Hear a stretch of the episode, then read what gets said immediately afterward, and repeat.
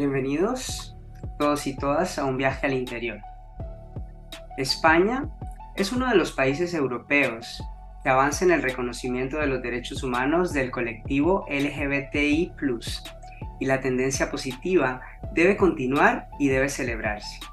España es considerado el cuarto país europeo en cuanto a derechos de la comunidad de un total de 49.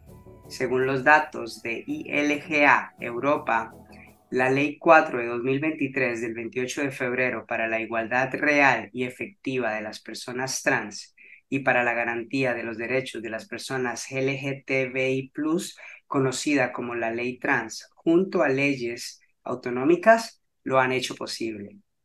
Esta ley trans en España ha supuesto avances positivos como la garantía del acceso a servicios de salud, la prohibición de la mutilación genital intersexual y de las terapias de conversión y el reconocimiento legal del género para las personas trans a través de la autodeterminación. También prevé la elaboración de una estrategia estatal para la igualación de trato y no discriminación de las personas LGBTI, que deberá desarrollarse en los próximos meses.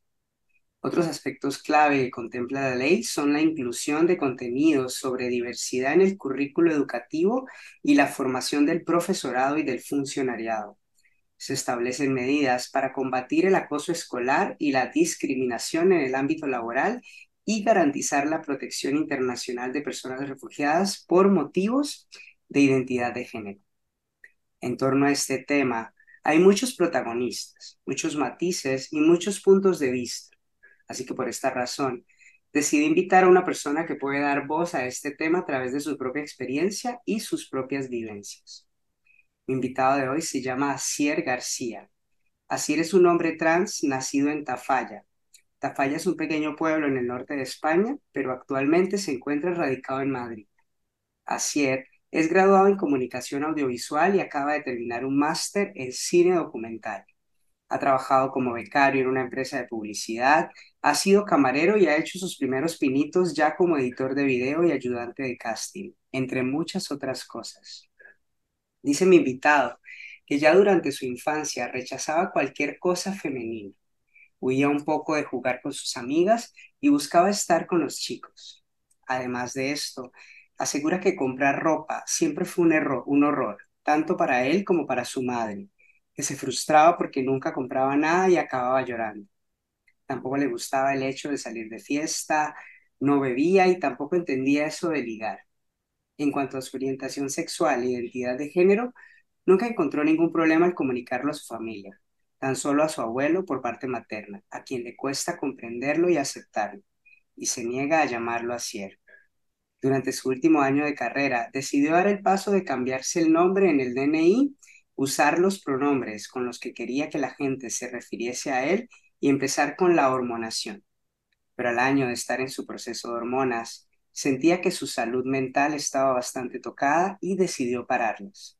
Además de todo esto, también afirma se ha abierto a que sus pronombres sean él o ella, ya que encuentra en el no binarismo un espacio mucho más amplio en el que ser, huyendo de lo masculino normativo, con el cual tampoco se siente identificado.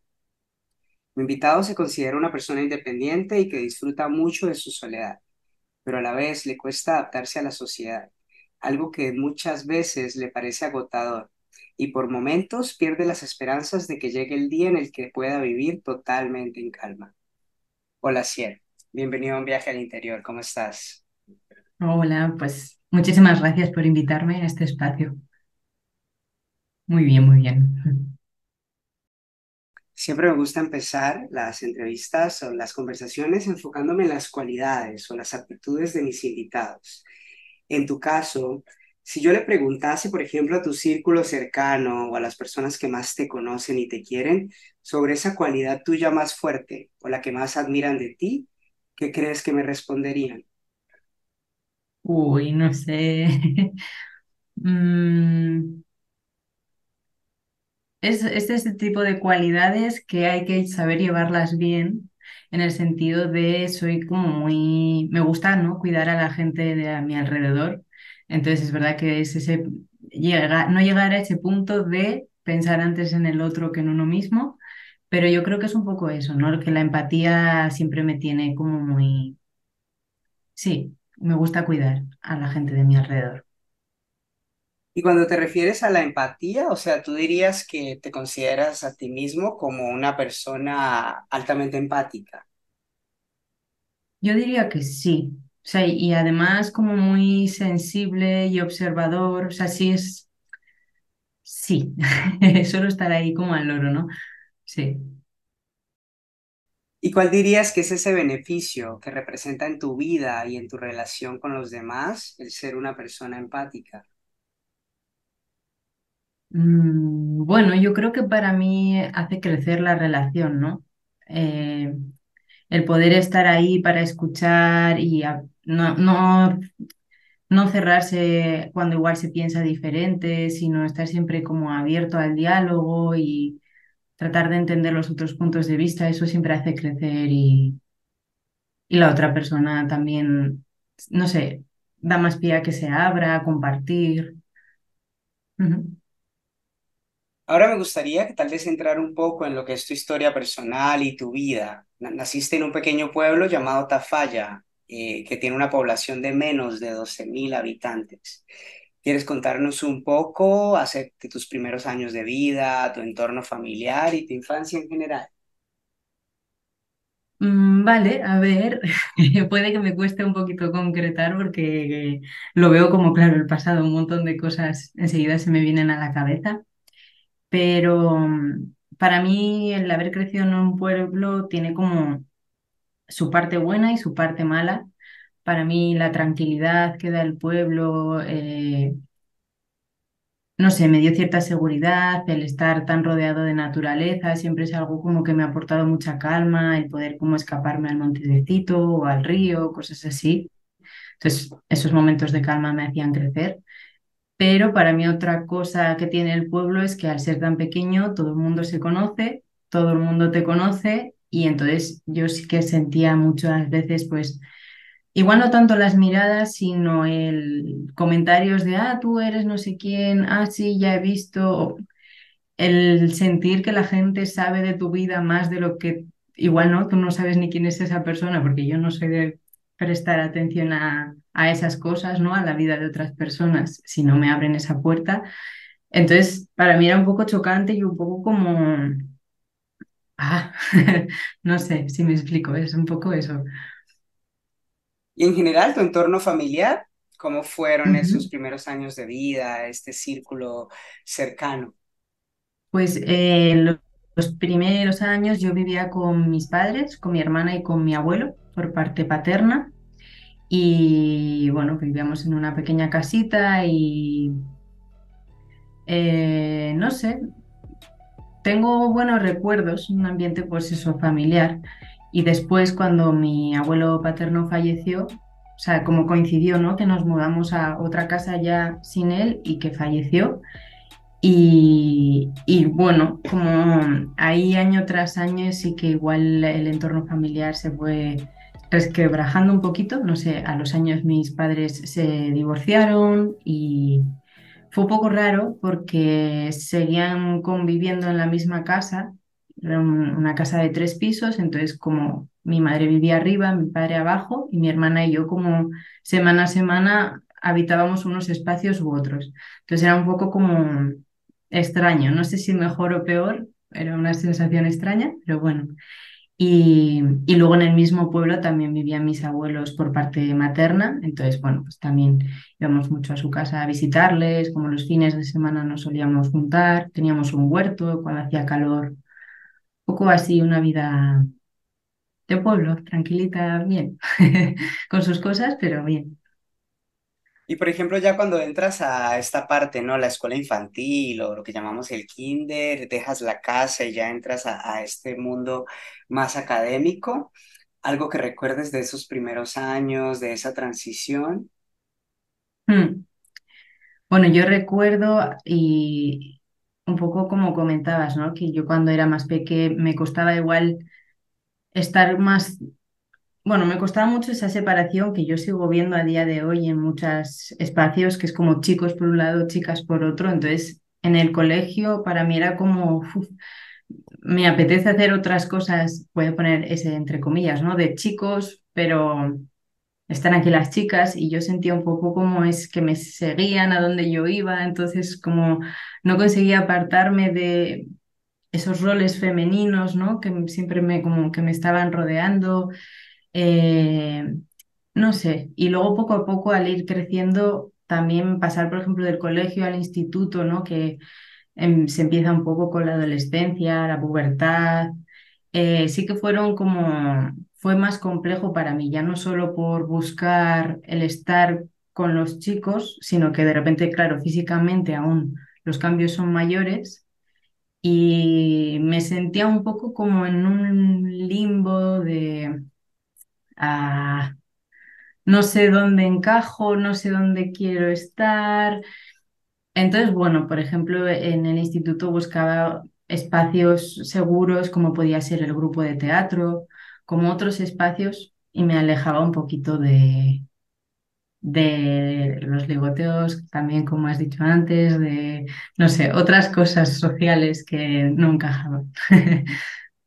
Y todos estos cuestionamientos y todo esto que estaba sucediendo, ¿tu familia sabía de esto o estaban al tanto o era algo que tú vivías solo? No, no, no. Yo, o sea, yo creo que es algo que vivía muy internamente. O sea, también creo que cuando yo he salido de los armarios que he ido saliendo, porque ya no es solo uno, ¿no? Primero salí del armario como eh, boyera, luego como trans, eh, bisexual. Entonces, eh, yo sí que siento que nunca ha habido como una gran sorpresa, ¿no? Al final, o yo mismo veo fotografías, veo vídeos y digo, bueno, había ciertos roles en los que yo estaba entrando, ¿no? Que podían estar hablando de mi identidad, pero sí que nunca hubo una comunicación directa en ese momento, como tuvo que pasar mucho tiempo y también yo mismo eh, ser muy consciente de todo, ¿no? dar con las etiquetas para en esa etiqueta entenderme y entonces poder comunicarla. Mm. Y dices, pues, comentabas ahora que desde muy joven, ¿no? Se manifestaba este rechazo por todo lo femenino, ¿no? Y que reiterabas esto de que te gustaba estar con chicos. Pero en ese momento, digamos, durante esta época, ¿qué pasaba con tu relación con tu cuerpo y con tu propia imagen? ¿Cómo lo vivías? Hmm. O sea, estoy pensando como en varios momentos en los que el cuerpo sea, que se ponga la atención en el cuerpo, porque a mí me, yo a día de hoy, por ejemplo, no tengo como ningún problema con mi cuerpo cuando estoy yo solo en mi cuarto, ¿no? Es mi cuerpo y ya está. Siento que los problemas entran cuando entra la mirada del otro. Y entonces sí que yo, por ejemplo, jugaba a, baloncesto y yo tenía mucho problema en el momento ducha o en el momento, era como muy tímido, muy no querer mostrarme, prefiero ir a casa y ducharme en casa, prefiero, eh, o en el teatro es verdad que la gran mayoría de los papeles que me daban justamente eran personajes masculinos, entonces mm, sí, había una especie un poco de protegerme o de disfrazar o de que me permitía estar tranquilo, seguir adelante, ¿no? También sin darme cuenta de las cosas, porque pues eso, se iba haciendo como una capa de protectora realmente, no sé. ¿Y cómo te hacía sentir o qué era lo que pasaba por tu mente cuando te sentías expuesto a esto, a estas miradas del otro sobre tu cuerpo? Sí, yo creo que era mm, como un, un terror a que me vieran como quien yo realmente no era. Me pasaba, por ejemplo, en la comunión, cuando me tenía que poner un vestido, ¿no? Es como, Ay, mm, es que no, no. Y la pelea, ¿no? De, con mi madre, no, tienes que ponerte el vestido. Pues no quiero el vestido, pues bueno, pues me voy a jugar por ahí con rocas y a manchar el vestido. Como, eh, no sé, eh, sí, era un, no soy, no soy, no, no estoy cómodo. Yo cuando terminas el colegio, entras a la universidad y me comentabas que en tu último año de carrera eh, cambias tu nombre en el DNI y empiezas un proceso de hormonas. que un año después detienes, un poco por los efectos secundarios de los medicamentos en tu salud. Luego de haber empezado todo este proceso, ¿fue fácil para ti? O sea, ya habiendo caminado todo ese camino, ¿fue una decisión difícil de tener el proceso? ¿Cómo fue ese momento para ti? Mm. Es difícil, o sea, yo creo que hablo en presente también porque al final, aunque a mí me encantaría, ¿no? que mi identidad trans sea solo una parte de mi identidad, igual que me puede gustar el audiovisual, pues soy una persona trans y hago teatro y hago, ¿no? Una, una cosa más. Pero tú te das cuenta que en el día a día está la mirada social o están bueno, también vemos en las noticias, ¿no? Que es, es una cuestión que está ahí mm, al filo, digamos, eh, o sea, siempre en el punto de mira.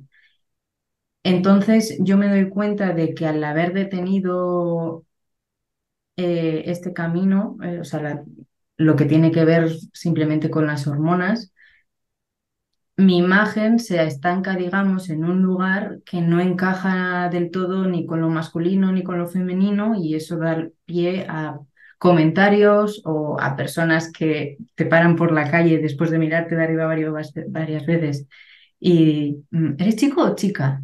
Que bueno, yo sinceramente agradezco cuando por lo menos te lo preguntan, ¿no? En vez de solo mirarte de arriba abajo e irse.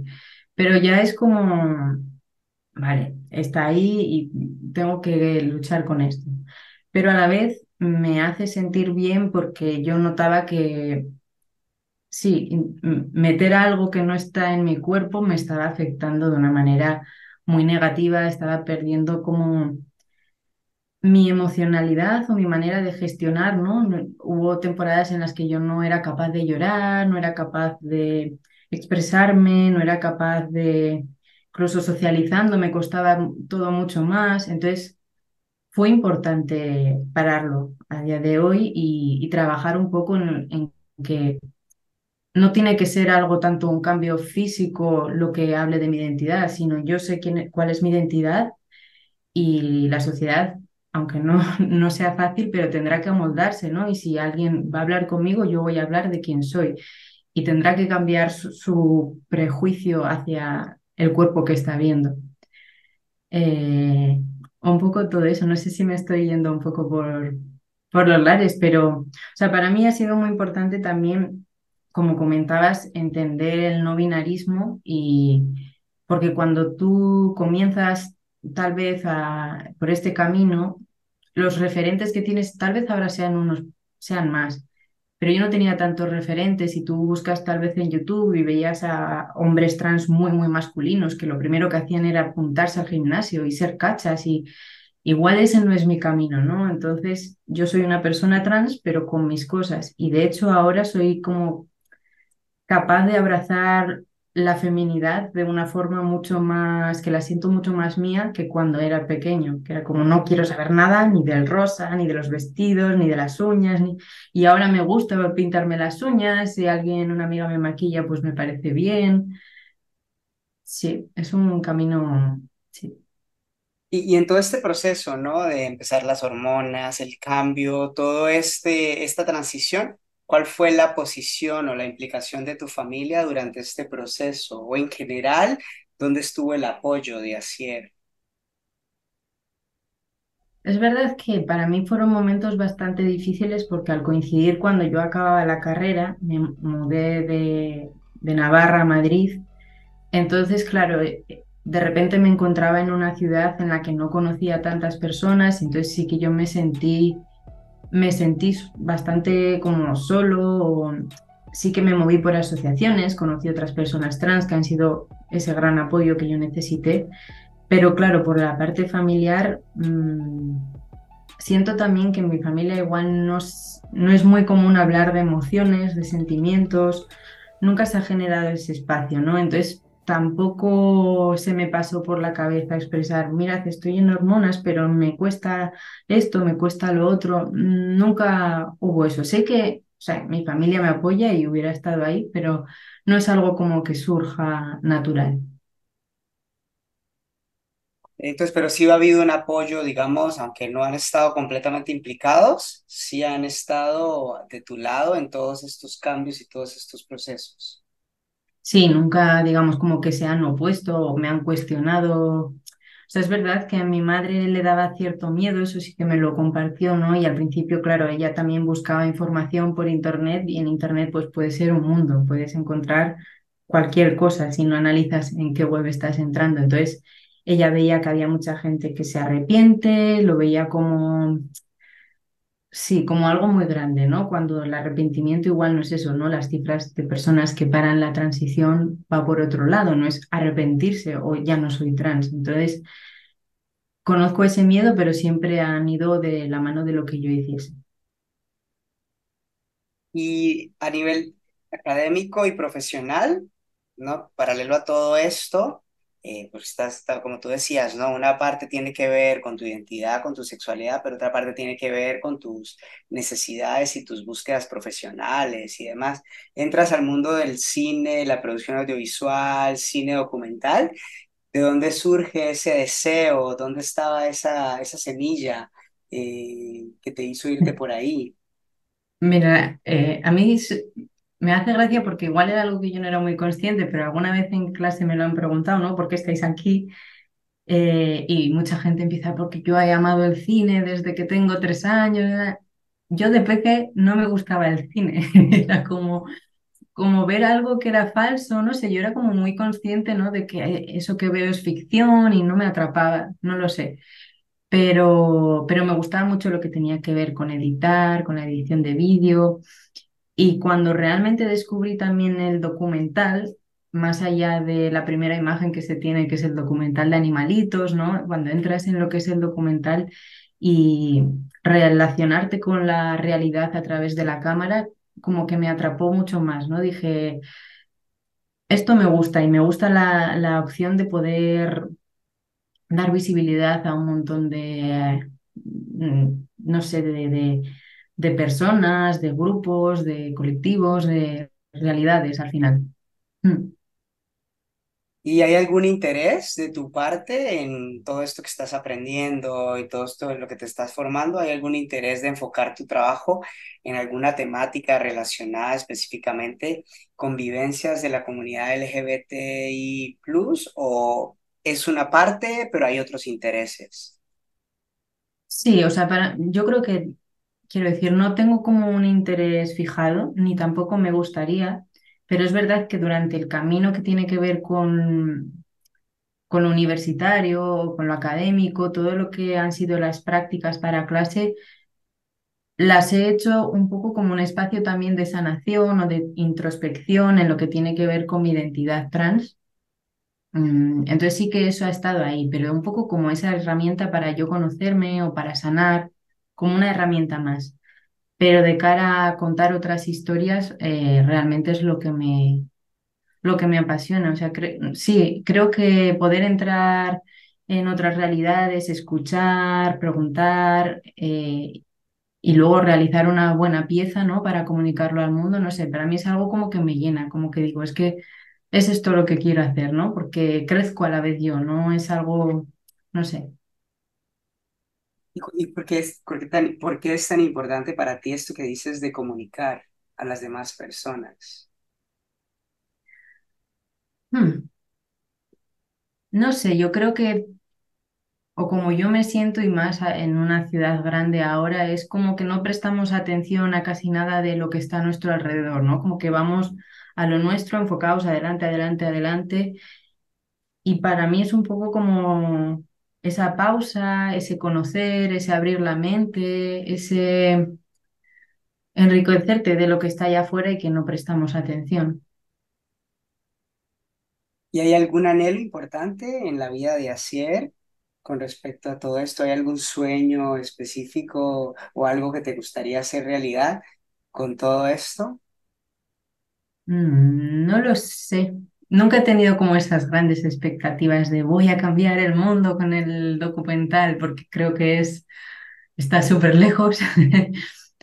Pero sí, no sé, no, no tengo como unas grandes expectativas. Para mí, el camino que voy haciendo y poco a poco me gusta centrarme más en eso, ¿no? Por ejemplo, tengo una pieza documental porque hago un voluntariado con personas en situación de calle, entonces el tener el poder de llevar ese documental a distintos espacios eh, sociales, eh, no sé, como que en ese sentido me es suficiente. Ojalá siempre no que haya un mayor público, un mayor público, llegar a más gente, pero sí, me gusta, me gusta en el camino en el que estoy también ahora. Y en todos estos años, digamos, en todo este proceso que has tenido, de que, que empezamos en el pueblo y ahorita que vives en Madrid, ¿cuál dirías que ha sido el día más difícil que has vivido en todo este tiempo? Wow, el día más difícil. Mm, O sea, lo primero, primero que se me viene a la cabeza es un día en concreto como en relación al, a la familia, ¿no? En relación al divorcio de mis padres. En, yo creo como ahí hubo un momento así como muy, muy fuerte que el recuerdo aún sigue doliendo y, y que de hecho puede ser también uno de los motivos por los que ahora me, me cueste volver al pueblo, ¿no? Como hay ahí aún cosas que sanar y, y por eso huyo un poquito en la ciudad. Sí. ¿Y te gustaría volver al pueblo? Y cuando vuelvo para ver a mi padre o ver a mis abuelos, eh, no sé, sí es como un poco una bofetada, ¿no? Como un... No es mi espacio, no es... Me siento un intruso también mucha gente del pueblo no ha vivido, digamos, mi, mi transición. Entonces, cuando tal vez en el pueblo me cruzo con ciertas personas o no me reconocen, o hay otro tipo de miradas, entonces me siento muy extraño y sí, muchas veces lo evito realmente, el volver. Y volviendo a lo mismo, en todos estos años y todas estas cosas que han pasado y este proceso, ¿cuál dirías entonces que es el día que tú recuerdas con más cariño? ¿Cuál ha sido ese día que tú recuerdes con mayor agrado? Mm, yo creo, no lo sé, no sé si sabría cómo decir un día, sino varios días o varios momentos eh, yo siempre de peque hasta hace, pues no sé, tres o cuatro años veraneaba siempre en un camping. Entonces para mí siempre ha sido mi espacio seguro, ¿no? Yo creo que un poco como comentaba antes, a mí el estar en la naturaleza me aporta una calma y me aporta un crecer y estar bien. Es como soy parte del ambiente, ¿no? Y, y entonces yo creo que cualquier momento en el camping que yo saliese a pasear o una noche mirando las estrellas o un atardecer en la playa, esos son mis momentos favoritos. Mm. Desde mi perspectiva, has dado pasos muy importantes, digamos, dentro de tu familia, en tu entorno y socialmente hablando, sobre todo para lograr cosas que tú deseabas, ¿no? Todo esto que hablabas de la búsqueda de tu imagen y demás, pero sobre todo para buscar una coherencia entre lo que era tu mundo interno y tu mundo externo. Hoy, ¿qué es lo que te hace sentir más orgulloso de ti mismo? Mm.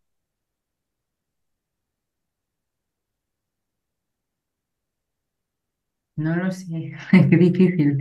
Eh, realmente yo diría seguir, seguir aquí, seguir presente, seguir estando y sacando las fuerzas o teniendo la capacidad de, no sé, de ir con mi identidad por delante, porque siento que en el camino ha habido muchos momentos en los que la situación me ha sobrepasado o que no veía esperanza en el futuro, mm, lo veía todo muy negativo, lo, no sé, sí, no sabía cómo a qué agarrarme, ¿no? En la vida. Entonces yo creo que seguir adelante día a día y seguir buscando eh, realmente mi felicidad, poniéndome por delante y quitándole un poco de peso a la sociedad, sí, es lo que me, sí, me hace sentir orgulloso. Estoy aquí, puedo con ello. Mm. ¿Y cómo describirías entonces tu relación contigo mismo hoy? ¿Cómo es Asier con Asier? Asier con Asier tiene sus días. tiene sus días muy buenos, sus días reguleros y sus días un poco malos. Em, Asier se está empezando como a cuidar más. Entonces, yo creo que eso es lo bonito, que, que aún está aprendiendo, pero, pero se está cuidando. Entonces, eh, está empezando a tener esa parte también como de, arroparse, de, de dedicarse momentos, que antes lo hacía más, pero se habían perdido, ¿no? Con, con todo este ajetreo de la ciudad y todo este ajetreo eh, emocional y se había, sí, así se había perdido un poco. Entonces está volviendo a darse de la mano y caminando. Me gusta eso que, que acabas de decir. En tu biografía, tú me decías que a veces pierdes las esperanzas de que llegue el día en el que puedas vivir totalmente en calma. ¿Tú cómo crees que debería ser nuestra sociedad para que las personas de la comunidad LGBTI logren estar tranquilas y dejar de lado esa sensación de que necesitan estar constantemente luchando por reivindicar sus derechos o no perderlos? Que yo, sí, lo que veo a día de hoy es que es, es prácticamente imposible, ¿no? Y lo vemos eh, con según qué partidos políticos, lo vemos en las noticias, como aún hay agresiones, como aún hay, o sea, y oímos lo grande, pero falta de oír todo eso que es día a día y que es microviolencias, como pueden ser las miradas, las malas palabras, las... Entonces, yo creo que un paso muy importante sería que la sociedad sea consciente de que cada cual tiene su realidad y lo que hay que hacer es respetar y dar espacio a cualquier realidad. Y yo creo que somos un poco como entrometidos, ¿no? Como con las miradas enseguida juzgamos, enseguida entramos ahí, pensamos que sabemos cuando no conocemos. Mm, es como una curiosidad mal llevada, ¿no? En vez de acercarnos y arropar y, y preguntar, es como la gente tiene aún sus propias barreras, yo, quiero, yo creo, y sus prejuicios. Entonces habría que empezar con, sí, con entender que hay otras realidades básicamente. ¿Y hay algo que se te ocurra que pueda ayudar a las personas, a la sociedad, a lograr desarrollar esa capacidad de conectar con que hay otras realidades y comprenderlas? Mira, me has hecho pensar en que yo creo que es súper importante que la gente no se ponga excusas, porque a día de hoy que tenemos internet, que podemos acudir a cualquier sitio para informarnos de todo, la gente siempre se pone muchas excusas o yo he recibido comentarios de es que eres la primera persona trans que conozco, ¿te importa si te pregunto? ¿Te importa si... Y a veces eso es como, bueno, es que yo no soy un profesor de esto, ¿no? O sea, o no me apetece estar hablando todo el rato de este tema, ¿no? Entonces busca información. Entonces, sí, la gente tiene que poner de su, de su, de su parte por, por realmente buscar y conocer. No vale con quedarse en casa y ya me encontraré con alguna persona en... Busca personas diferentes, rodéate de personas diferentes, escucha esas otras realidades. Hmm. Interesante eso que dices. ¿Y si una familia tiene en su seno a un miembro trans y está teniendo problemas para aceptarlo y apoyarlo. Desde tu experiencia personal, ¿hay algo que les recomendarías a estas personas o a estos grupos familiares que hagan para que a pesar de sus miedos y tal vez su ignorancia, puedan convertirse en un apoyo incondicional de estas personas en todo este proceso que, por lo que dices, no siempre es algo fácil? Hmm. Siempre que se comuniquen, es lo primero, que no den nada por hecho que pregunten qué necesita esa otra persona, ¿no? Porque al final es un mundo, entre comillas, nuevo para toda la familia. Entonces, la persona trans puede, o sea, es un proceso de descubrirse y puede que cambie en el proceso, puede que entonces que estén siempre abiertos a, a escuchar, pero a preguntar, a, para mí es eso, que tampoco haya un sí, haz lo que quieras y ya está, sino, oye, estoy aquí, ¿qué necesitas ahora? ¿Qué tal le está yendo? Em, que, que sean un acompañamiento, porque hay muchos, hay como muchos pasos que dar, ¿no? Por ejemplo, el cambio de nombre, por ejemplo, todo lo que tiene que ver con la sanidad. Hay muchos espacios que son violentos de por sí, entonces que se ofrezcan para estar ahí. Es súper importante. Pues muchas gracias, Asier, por todo lo que nos has regalado hoy y sobre todo por tu apertura, ¿no? Y compartir estas cosas tan personales. ¿Hay algo que se haya quedado por fuera, que no hayas dicho, que no hayas compartido, que te gustaría compartir en este momento con las personas que te puedan escuchar? Mm, yo creo que no, nada, o sea, no se me ocurre así ahora nada concreto. Lo que he dicho, que la gente se informe y que se acerque sin miedo. Mm. Y este, te dedicas al mundo del audiovisual y estás trabajando en diferentes proyectos. Si las personas en general desean conocer más a Cier como persona y las cosas que haces, tu trabajo, ¿dónde y cómo pueden localizarte o encontrarte? Pues eh, lo más accesible yo creo que podría ser en Instagram. Eh, pueden buscarme como arroba elgars barra baja audiovisual y, y ahí se pueden, pueden, o sea, quiero decir, tienen enlace enseguida también a mi web, pueden ver mis vídeos en Vimeo, mis fotos, pueden conocer un poco cuál es mi mirada en el audiovisual. Pues Asier, nuevamente muchísimas gracias por todo tu tiempo y tus palabras. Y gracias a todas y a todos por el tiempo y el deseo de escucharnos. Espero que hayan disfrutado mucho de este episodio y espero que nos acompañen en el siguiente episodio de este viaje, nuestro viaje al interior. Namaste.